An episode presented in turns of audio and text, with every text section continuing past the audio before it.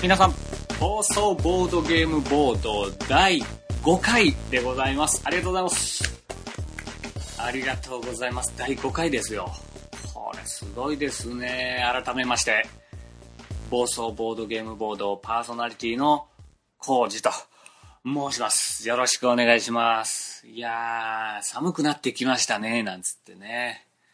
えー、季節の話題から入ってみようかななんつって。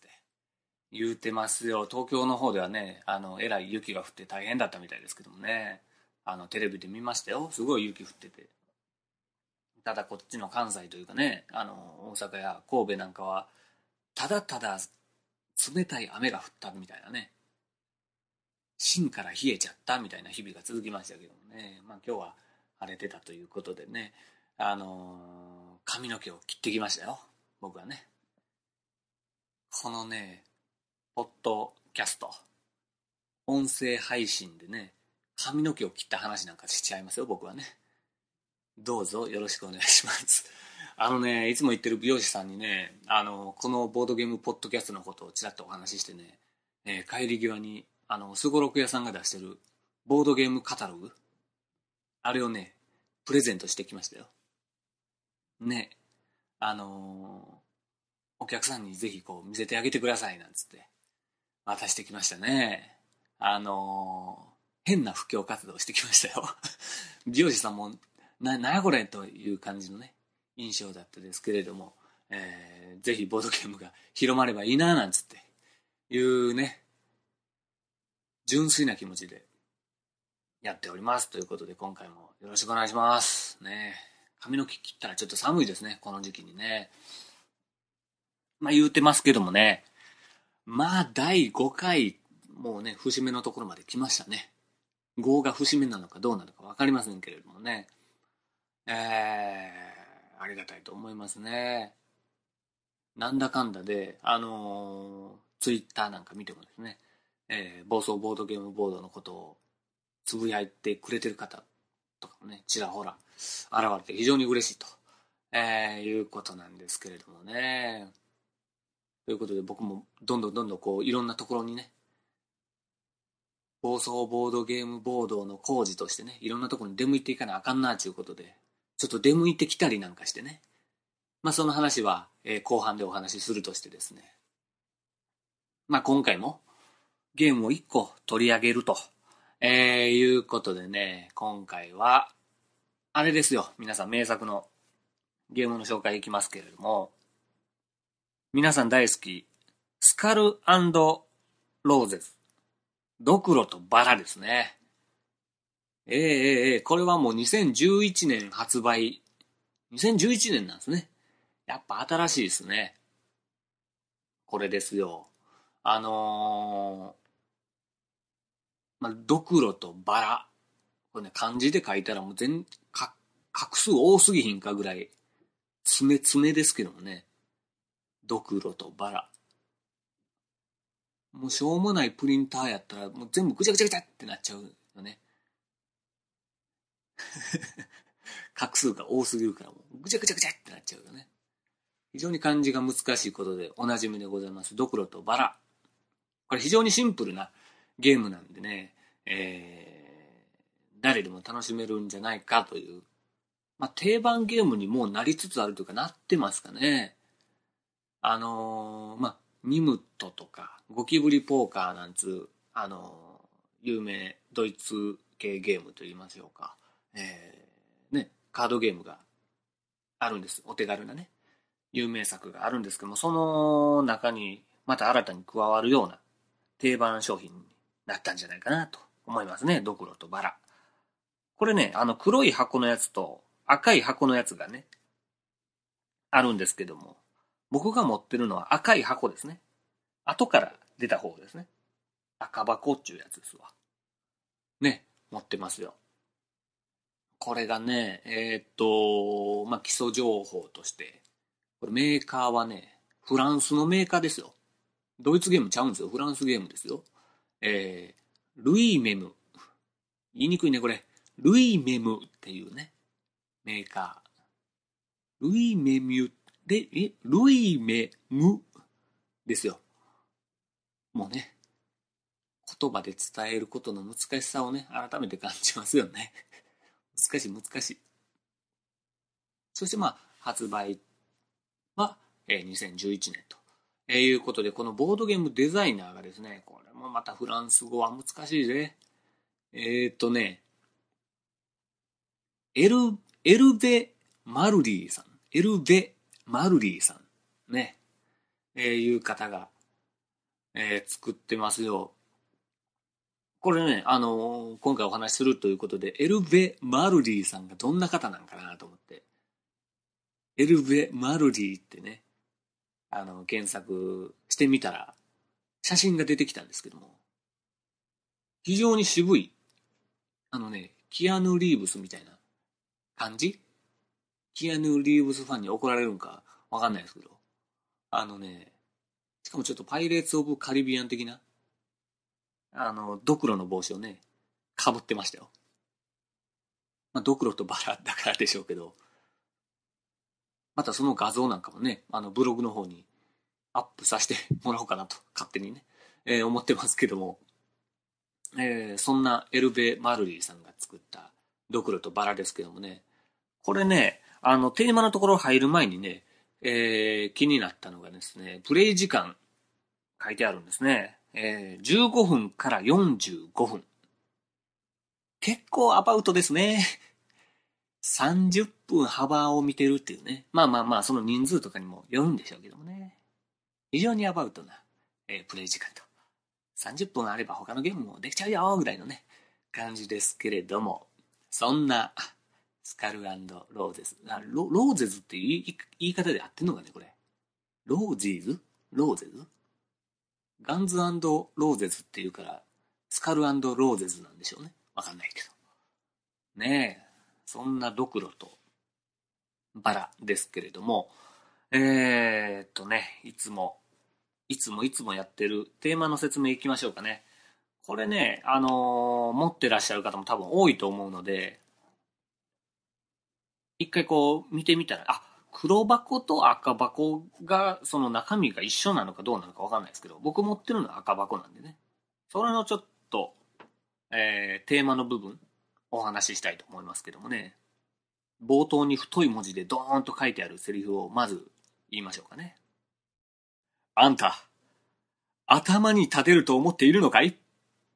だったらそれを証明してくれ。うん、いきなり、いきなり、どうしたの？これ。大きい字でちょっと書いてあるけどもね。あのー、頭って読むのかな？これヘッドって読むのかな？わかんないけども。えっ、ー、と、まあ、暴走族のね、あのー、やつみたいですよ。ね、あの、ちょっとその先のね、説明をちょっと読んでいきますよ。伝統的に暴走族は自分たちのリーダーを Back on the Pavement と呼ばれるビールをこぼさずにどれだけ長い間大型バイクに引きずられている、いられるかという残酷な競争によって決めていた。これも、これも競争というか拷問ですよね。引きずられてるからね。恐ろしい。 Back on the Pavement。これね、ほんまにあるのかなと思って検索したら全然出てこなかったですね。これ完璧オリジナルの名前なんでしょうか？わかんないですけどね。じゃあ続き。しかし、この方法では革製の服がボロボロになってしまうため、彼らはもう少し費用のかからない代わりの方法を見つけた。これ、お金の問題なのかな？お金かかるからなーっていうところが引っかかって変えたの？これ。服がボロボロとか、そもそも引きずられんのとか、すごいよね。というかそもそもこれで、これでリーダー決めたからといっても、リーダーボロボロでしょ、もう。革製の服がもうボロボロになってるからもう、体もボロボロでしょ。俺たちのリーダーは病院にいるぜみたいな感じでしょ。ねえ。ただ服がボロボロになったり、ね、体がボロボロになってるなってしまうのはもうかまへんらしいですね。この人たちは。しかし、費用がかかるから、代わりの方法を見つけたと。このね、ちょっとこの暴走族たちのおバカさんな可愛らしさみたいなのが見え隠れしますね。まあ、つうことで、メンバーが考案した恐ろしいブラフゲーム、ドクロとバラを行きつけの酒場での定例会で行うことで、彼らの最高指導者を選出していると。うん。定例会っていう言葉でね、ボードゲーム業界の方たちはちょっと、ボードゲームする定例会なんかなと思ってほのぼのしちゃいますけどもね。あ、ちゃうわ。結局このドクロとバラをやってるんやから、その定例会と一緒か。一緒ですわ。一緒のことです。要はね。あの、僕はほとんど、ほとんどというか、一回も行ったことないですけども、ボードゲームの定例会とほぼ一緒ですね。そこで買った人がこう、暴走族のリーダーになるっていうことでね、え非常に 楽しそうな定例会でございますね。えー、その下にもいろいろ書いてあるわけですね。えー、まあ、この赤箱では、アマゾンズ、スワローズ、カーニバラス、インディアンズ、ジョーカーズ、サイゴ、サイボーグズの6つの新たな暴走族の紋章が加わりますと。まあ、このゲームやってる時にこの紋章がそれぞれのキャラクターというかね、それぞれのプレイヤーのところに、えー、自分の担当の紋章みたいなのがありますんで、まあそれがこの6つありますよっていう説明ですね。で、この最後、最後の文ですよ。また、ドクロとバラの黒箱と合わせることで7チーム以上の暴走族との構想も可能になります。これね、今、普通に読んじゃったから、普通に読んじゃったからわかんないけども、えー、このドクロとバラ赤箱を持ってる方はぜひ目を通していただきたいんですけどね、説明書の方に。このね、最後のね、7チーム以上の暴走族との構想も可能になりますの。この構想がね、誤変換しちゃってね。ねあの構想で多分戦う方を言いたかったんでしょうけどね。構想を練るっていう考える方の構想になっちゃってね。バトルはしてないみたいなね。バトルしたらこうなるんちゃうかなみたいなことを構想しちゃってね。ええー、言うね。こんなね、誤変換を突っ込むなんて、やらしいことすんなよっていうね。ホビージャパンさんに俺嫌われるぜなんて思いつつも、こんなね、説明書を一時こう、つっつくポッドキャストをやってるからしゃあないですよ。ねえ。ホビージャパンさん聞いてますか？なんつって。聞いてへんか。まあね。つうことで、そんなね、えー、ドクロとバラです。これも非常にこのテーマ説明のところをこうしっかりね、あの、やってるんで僕はすごい好きですよ。ねえ、あの、実際やってみるとね、全然その暴走族感は一切皆無ですよ。すごくほのぼのした感じですけどね。あの、非常にシンプルで楽しいブラフゲームっていうことになってますね。あの、ブラフっていう言葉が、まあ、ボードゲームやってはる方はすごくもう馴染み深いと思うんですけども、要は、嘘をつくっていうことですね。引っ掛けるというか、ね、ポーカーフェイス的なことでしょうかね。まあ、嘘をつくことが主体になってるゲームがブラフゲームと、えー、いうことですけれどもね。まあそんなこんなで、まあ簡単にルール説明、まあこのゲーム自体が簡単なんでね、多分ルール説明できると思うんですけど、えっとね、使うのは、そうそうそう、このコンポーネントというかね、ゲームで使う道具。これがね、もうかなり特徴的で、あの、喫茶店とか行ったらコースターとかあるでしょ？あの、グラスの下に敷くやつですよ。ね、丸いやつとか四角いやつとかいろいろありますけども、このゲームで使うのはもう全部コースターですね。まあ、コースター型のタイルというかね。まあ、コースターに実際してもいいんじゃないかな。と思いますけどもね。まあ、そのコースター、四角いやつがあってね。それをそれぞれのキャラキャラクターちゃうわ。プレイヤーのところにね、置くわけですよ。で、それには、表には、えー、スカルって書いてあって、裏には、ローゼスまあ、ローズって書いてあるわけですね。片方はドクロの面で片方がバラの面となってると。えいうことで、最初はドクロの方の面にしといて、一回買ったらバラの方そしてバラの方にしてる状態で勝ったら勝ち抜けというかね、まあ勝ちというゲームです。で、その四角いコースターの上に、さっき言うてたあの、暴走族のチームの名前がね、いろいろありましたけども、ジョーカーズとかいろいろありましたけども、そのね、暴走族の、まあ、紋章というかね、絵柄が描かれたトレードマークみたいなね、絵柄が描かれた丸いコースターがね、4枚それぞれ配配られるわけですよね。プレイヤーのところね。で、その丸いコースターの、えっ、ー、と、片面にはその紋章が書いてあるわけですね。で、その裏面には何が書いてあるかっていうと、これがね、3枚にはバラが書かれてて、その4枚のうちの1枚だけはドクロが書かれてるんですね。まあ、これがあのスカルローゼズという名前の由来でしょうね。まあ、バラバラバラドクロというこの4枚を使うだけのゲームなんですね。で、えっ、ー、と、あ、これ説明難しいな、意外と。まあその四角いコースターの上に、最初のね、あの四角いコースターの上にこの丸いコースターをみんな重ねていくわけですよ。ね。んで、えっ、ー、と、どんどん重ねていって途中で、バラが何枚あるかっちゅうね、えー、宣言ができるわけです。上からめくっていってバラが何枚あるかなーなんて。6人いたらとりあえず6枚はこうペンペンペンペンペンペンと1枚ずつは置いてあるわけですね。そっから上にさらに丸いコースターを重ねていくか、それかもう、俺はもう何枚バラをめくれるぜと、えー、宣言するかどっちかができるわけです。で、えっ、ー、と、一番多い宣言をした人が、こうチャレンジというかね、めくっていくわけですよ。バラが何枚ちゃんとめくれるかななんつって。4枚めくれるぜ、なんつったら4枚めくっていかんとダメなんですけどもね。途中でドクロが入ってたら自分の負けっていうことでね、あの、自分の丸いコースターが1枚ずつ減っていくっていう非常に辛い状態に陥るんですけど。まあ、4枚で宣言して4枚ちゃんとめくれたら自分の勝ちと、えー、いうことですよね。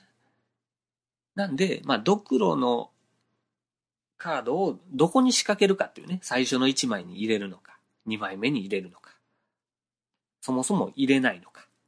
え入れないなんつうことはね、あのー、できないですけど、まあ、4枚全部置くことなんてあんまないんですよ、このゲームね。丸いコースターを4枚全部重ねることは。大概途中で宣言が入りますから。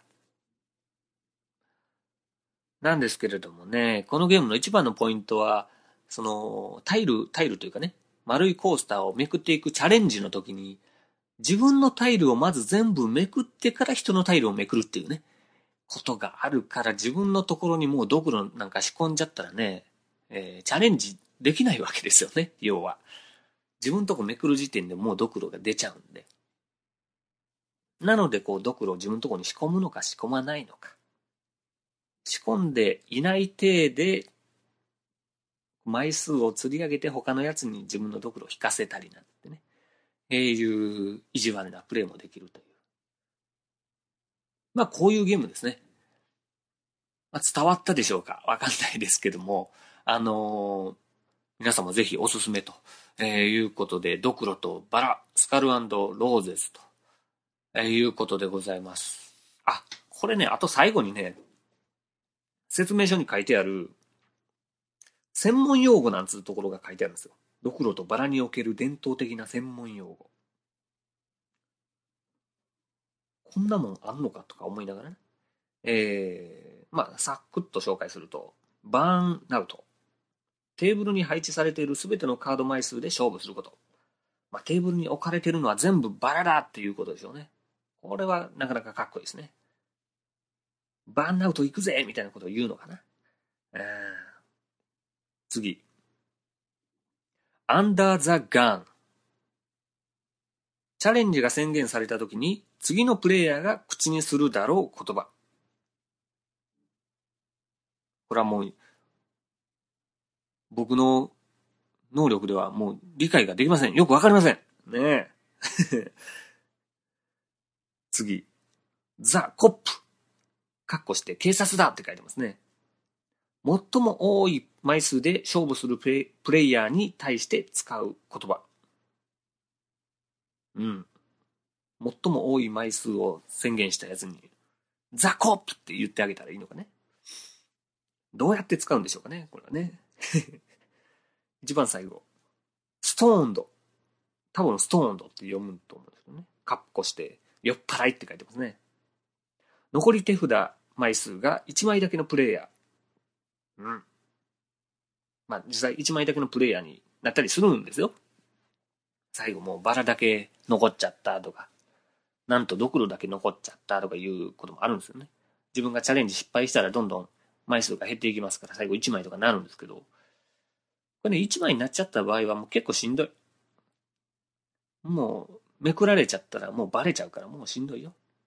そんなしんどい状態のことを、あ、しんどいから酔っ払いっていうの？うまいことできてるね。ストーンと。ということで、このね、えー、非常にゲーム中では使いにくい専門用語を載せてくれてるあたり。これはセンスありますね。やっぱフランスでございます。フランスの、えー、ルイメムから出てますね。えー、スカルローです。ドクロとバラでございます。えっ、ー、と、まあ、黒箱、赤箱とありますけども、まあ、これは色が違うだけと。あ、まあ、中に入ってるそのチームが違うだけということなんでね、ルールは一緒なんで、ぜひ、あの、見つけたら買って遊んでいただきたいと思います。非常に簡単で楽しいゲームでございますと。いうことですね。さあ、ゲームのね、話は以上ですけども、前回ね、あの、お話ししてました。ねあの、行こうかな、どうしようかな、言うてた、あの、テーベのね、あの、体験会？大阪のキウイゲームズさんで、えー、やってました、テーベの体験会になんと、あの、ポッドキャスト収録した後、急いで行ってきまして、その話を今日はしたいなと思いますけれどもね、あのまあ、キウイゲームズに行くまでにあの、まあ、大阪着いてね。あ、大阪というか、ここはどこだ？えっ、ー、と、まあ、日本橋というか、ね、あの、着いて、うろちょろしましたけども、僕、まあね、キウイゲームズ何回か行ったんですけど、めっちゃ迷っちゃいましてね。全然わかんなくなっちゃって。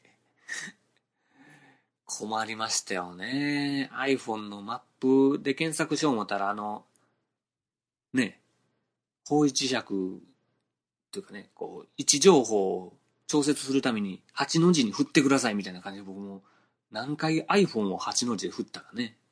振ってる最中に一回こう手からスポーン飛んでいってね。ガシャーンなってね。ガシャーンなっちゃったと思ってパッて見たらままだ振ってくださいみたいな書いてあるからね。どんだけ振らせんねんと思いながらねえ、行ってきましたよ。ねえ、あの、迷ってどこやねんとかいう、ねえツイッターでつぶやいてたら、あの佐藤さんですよ。ねボードゲームポッドキャストでは、今は佐藤さんの名前をあげる習慣なんでしょ？あげる習慣というかね。佐藤さんのね、名前を出していこうっていうのが流行ってますけども。ね、流行りに乗っていきましょうね。まあ、佐藤さんね、がちょうどツイートをそれ見てくれてて、あの頑張ってなんつって言ってくれてね。ありがとうございますなんつって。で、非常に憂鬱でして、こう怖くなっちゃってましたからね。あのキウイゲームズ着いた時も、あ、着いちゃったなんて言ったら、こうね、楽しんできてくださいよなんつって言ってくれたにもかかわらず行ってね、テーベの体験会やってますか？んつって恐る恐る店員さんに声かけたら、もう始まってますし、もう締め切ってますみたいな感じで。もうお断りしてるんです なんて言われちゃって、もうね、もう半泣きですよね。泣いちゃうよ、そらもう。もしそんな状態やったらきついなぁと思って、ドキドキしながら行ったらそんな状態やったっていうね。もう泣いちゃうよ。まあでもね、せっかく来たからなんかこう、遊んで帰ろうかなと思って。ね、結構遊んでらっしゃる方もいらっしゃったから、あの、プレイスペースのね、遊べるスペースの方に。まあちょっと行ってみたわけですよ。誰か誘ってくんないかなとか思ったり、どんなゲームしてんのかなって思って。ね、テーベやってるところ見ようかなとか思ったけどね。まあ入ったらあの、ね、あの知ってる方はわかると思うんですけど、ドリンクバー的なね、あの、タンブラーを用意していただいてますんでね。それでコーヒーなんかね、ホットコーヒーなんか入れてね。ほっと一息ね、温まりながら。ねえ、皆さんゲームやってますよね、あっこね。ワイワイガヤガヤやってて、うわー、しまったーとかね、やったーとか言ってすごい盛り上がってるわけですよね。それを見ながらコーヒー飲んでたらね、もうね、なんかもう目の前がこう、うるうるうるうるなってきますよね。涙が溜まってきてね もうね、なんつうかね、うまいことね、まあ、時間帯がうまいことそうなっちゃったのかわかんないけども、ゲーム界では当たり前の光景なのかもしれないですけど、一人ポツン余っちゃってね。いやー、どうしようかと思ったよね。もうね、アグリコラを一人でこう遊ぼうかなって思っちゃうぐらい、佐藤さんからアグリコラ一人で遊んでんちゃうんかっていうツイッター、まさかのツイッターが来るぐらいもう現実に起こるかと思いましたね。あの、半泣きでね。でもまあもう、言うても大人ですからね。涙をぐっとこらえながらね。あのゲームやってる姿をこう、コーヒー飲みながら、ほーん、いろんなゲームやってるんだね、みたいな。偉そうな顔してね。周りを見ながら、うろちょろしてね。ゲームの箱とかをこう見てね。あの、人見知り芸人がこう、ペットボトルのラベルを読み込むようにね。ボードゲーム芸人がこうね。芸人じゃないけど、あのね、あのボードゲームのね、箱の裏面なんかを見ながら、おー、なるほどねー、なんつってね。平気なふりしてね、涙ためながらね やってたところ、まあね、優しい方がいらっしゃるのか、まあいらっしゃったんですけどもね。あの、ちょうどゲームが終わったタイミングなのか。ちょっと新しいゲームやるんで、お兄さんもどうですか？なんて言ってくれて、いいんすか？なんつってね。もうね、嬉し、嬉しいやら、逆にまたドキドキしちゃうやらでね、声かけられた時にまたビクーンになっちゃってね、大変ですけれどもね、読んでいただきましてね。そしたら、僕ね、知らな、知らないゲームだったんですけどね、あの、月物、月物っていう、渋い見た目の和風のね、ゲームを、ね、取り出してきてくれましてね。これまあ、あ、後から調べるとね、あのー、株式会社、グラン、グランディング？あ、グランディング株式会社？後株ですかね。えー、いうところが出してるゲームということで、国産のゲームだったんですね。まあ、和風ですから国産なんでしょうね。ということですけども。あの、マチコロとか出してるところみたいですね。有名。最近すごく有名なところですね。まあその隙物初めてだったんですけども、これがなかなか面白かったんですね。まあ一回だけやっただけですし、説明書もあんま読んでないので、あれですけども、やったざっくり内容としましてはね、あのー、茶道の、あの、お茶ですよ、お茶。千利休のね。お茶。お茶のね、茶器。まあ器ですよね。器とか、あのー、なんつうの？名前わかんないけど、あの、スプーン的なやつ。あの、木のスプーン的なやつよ。わかんないけどね。ああいうやつ。全然わからんわ。あの、まあ、茶器。いわゆる茶器っていうやつ。お茶に使うやつですよ。まあ、それを買い付けするゲームみたいなね。まあ、こういうの買ってきてほしいっていうリストがあって、それをね、あのまあ、カードゲームなんですけど、基本はね。その地方地方の、この、なんつうの、東海道とかね。いろんなこう地方に売ってるリストみたいな感じでカードの束がね、いっぱいあるんで、それ1個選んで、そっからこう、買い付け商材をバーっと、あるかなと思ってこう、一気に見て、あると思ったらバッて、それだけピックアップしてまた返すみたいなね。まあ、すごいスピーディーなゲームだったんですけどもね。あの、これが非常に面白くて、えー、初めてのね、ゲームでしたけども、なんと、買っちゃいましてね。一人、一人勝ち、一人勝ちじゃなかったけどもね、僅差で勝ちまして、やったーなんて言っちゃってね。やったーって言っちゃったことがまた恥ずかしくなっちゃってね。顔が真っ赤になっちゃったりとかして。恥ずかしかったですけどもね、あの、一緒に遊んでいただいた方ありがとうございました。ただですよ。ただ一緒に遊んでいただいた方にも、僕が暴走ボードゲームボードの工事だっつうことはね、言えなかったんですよ。まあ、だってもう、僕、わかるでしょ？これ何回もこの暴走ボードゲームボードを聞いてたら、僕のこの社交力のなさよ。ねえ。言えないんだから。ねえ、よろしくお願いします。なんつって、平気なふりしてやってましたけども、ドキドキですからね。本当にね、あの、ツイッターチラッと見たら、あの、佐藤さんとかね、あのボードゲーム研究室の川崎さんもちょうどツイートしてくれてて、あの、そこでタイトルコールしちゃったらいいじゃない、みたいな。暴走ボードゲームボードなんて言ったら、みんな見てくれんのかないや、いやいや怖いでしょ、そんなの。実際言っても誰もピンと来てへんかったら怖いでしょ。おおなんか、おおすごいの、すごいやつおるぞ、みたいな。なんか急にわけわからん言葉叫んでるぞ、あいつ、みたいな感じになったらもう、立ってらんないですよ、僕ね。膝から崩れ落ちちゃいますから。怖かったんですよね。ということでね、結局、言えずじまいですよ。一緒に遊んだ方は僕が工事、知ってるかどうかわからないですけど、工事だということは気気がつかなかったかもしれないね。あの、今これを聞いて、あ、そう、ひょっとしてそうだったの？って思ってるかもしれないですけどもね。で、後から、後から知ったんですけど、そのちょうど僕がいたタイミングで他のところで、他の宅でゲームしてた方が、聖母ダルニさんがいたらしいんですね。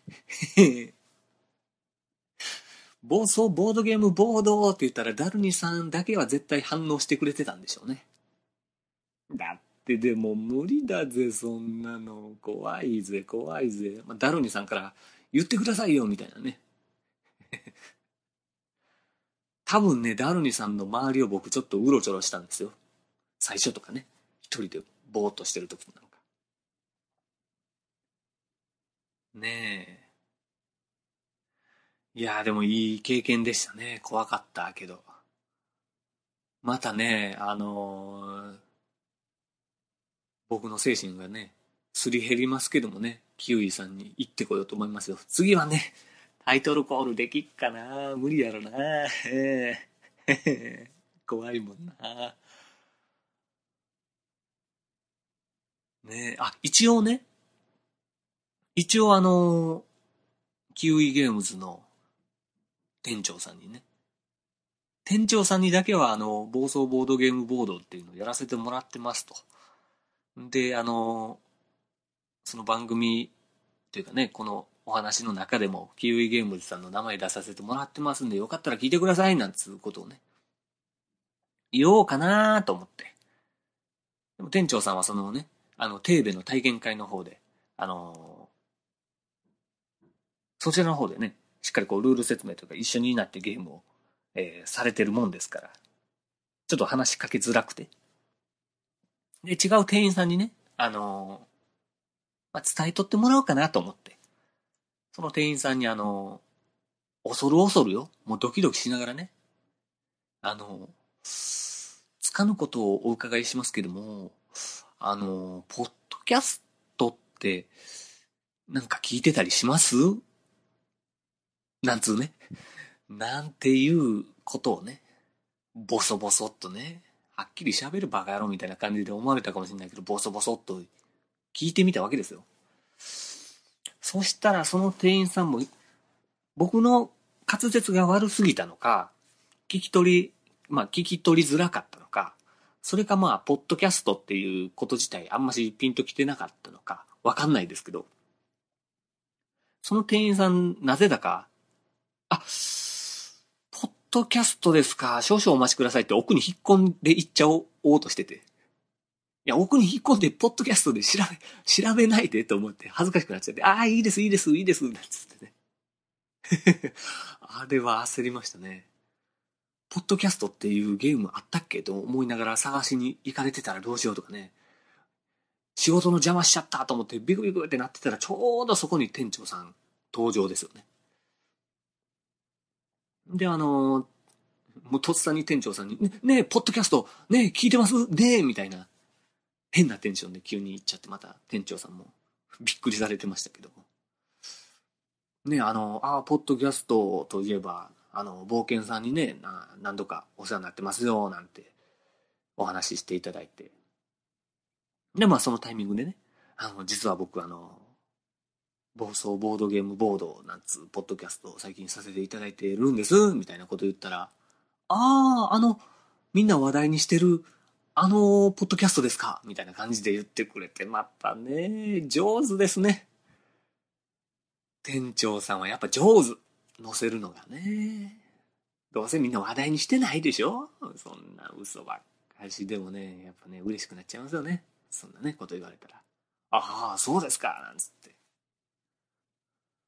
で、まあ、もうでも恥ずかしくなっちゃったから、僕も顔が真っ赤っかでもうね、あの、その時赤い服、赤い服着てたかな？ちょっと襟元赤い感じのね、あ、マフラーがちょっと赤っぽかったんですけどね。もう顔赤くなりすぎて、どこから、どこからどこまでがマフラーか、どこからどこが顔か、もうよくわかんない。境目がわかんないぐらい赤くなってたと思いますけども。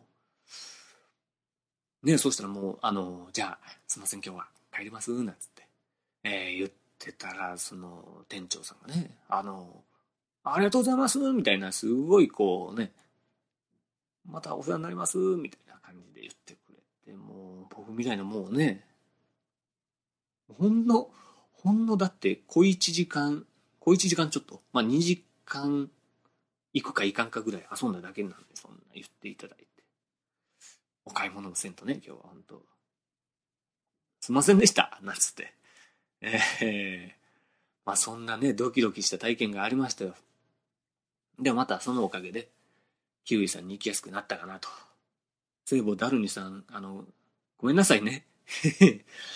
またね、次回行くときはね、あの、タイトルコールできるかどうかわかんないですけど、まあ行くよ、つうのをね、前もって言、言えたらな、なんて、思いますよ。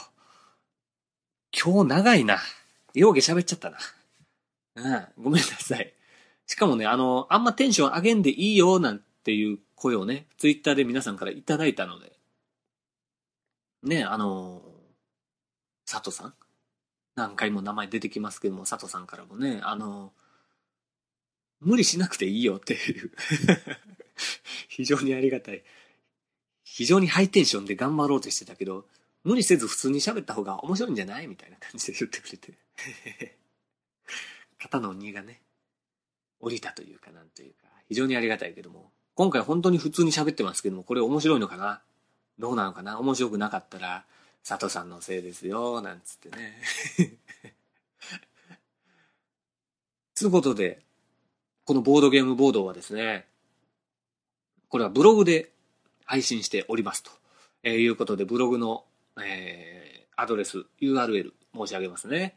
http コロンスラッシュスラッシュ bodobodo.seesaa.net http コロンスラッシュスラッシュボドボドドットシーサードットネットです。ぜひこちらにアクセスして、えー、暴走ボードゲームボードの、えー、ブログの方、ぜひ見ていただいてコメントなんかお越し、えー、お寄せいただければありがたいなと思います。そして、えー、この間からですね、iTunes ストアの方でも、えー、このポッドキャストダウンロードできるようになりましたので、あの、そちらの方で購読ということで、えー、登録していただけると、えー、新しいエピソードが、えー、配信され次第すぐにダウンロードできるような形になってますので、えー、そちらの方もぜひよろしくお願いします。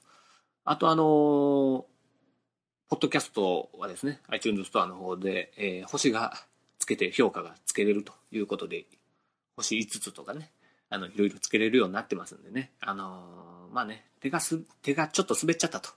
マウスが滑っちゃったよということで、5、星を5つね、間違えてつけていただきたいと思いますので、ぜひよろしくお願いしますね。あと、あの、ツイッターのアカウントね、えー慣れないツイッターをやっておりますんで、えーぜひフォローしていただきたいと思います。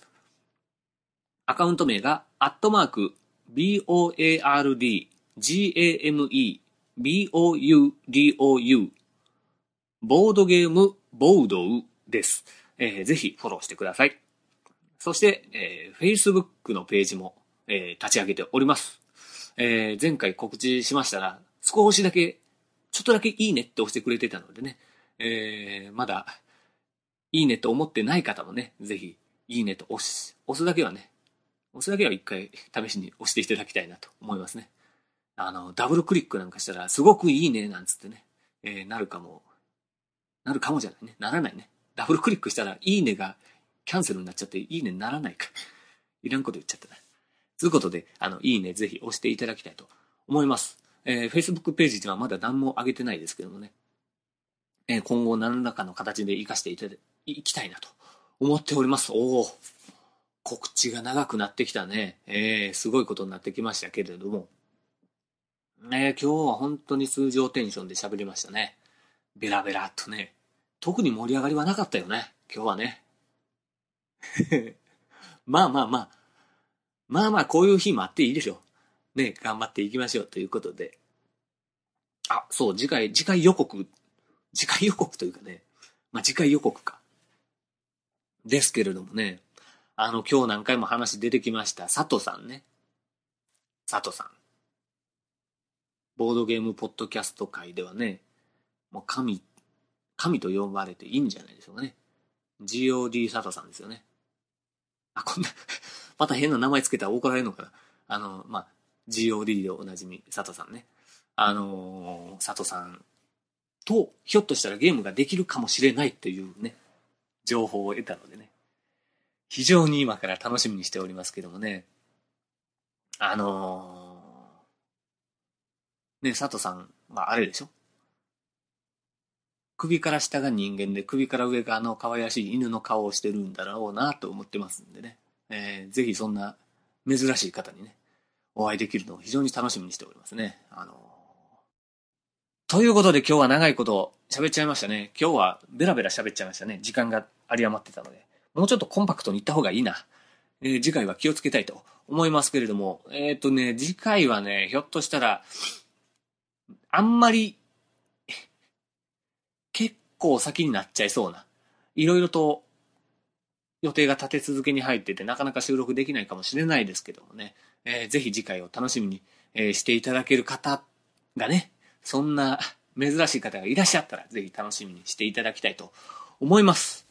ということで、暴走ボードゲームボード第5回。ね、今回はドクロとバラの、えーお話と、えーいうことと、キウイゲームズさんでのテーベ体験会に行ったら、茶器を買うゲームをやったよっていうね、お話でございました。そのギャップが素晴らしいと、えーいうことでございます。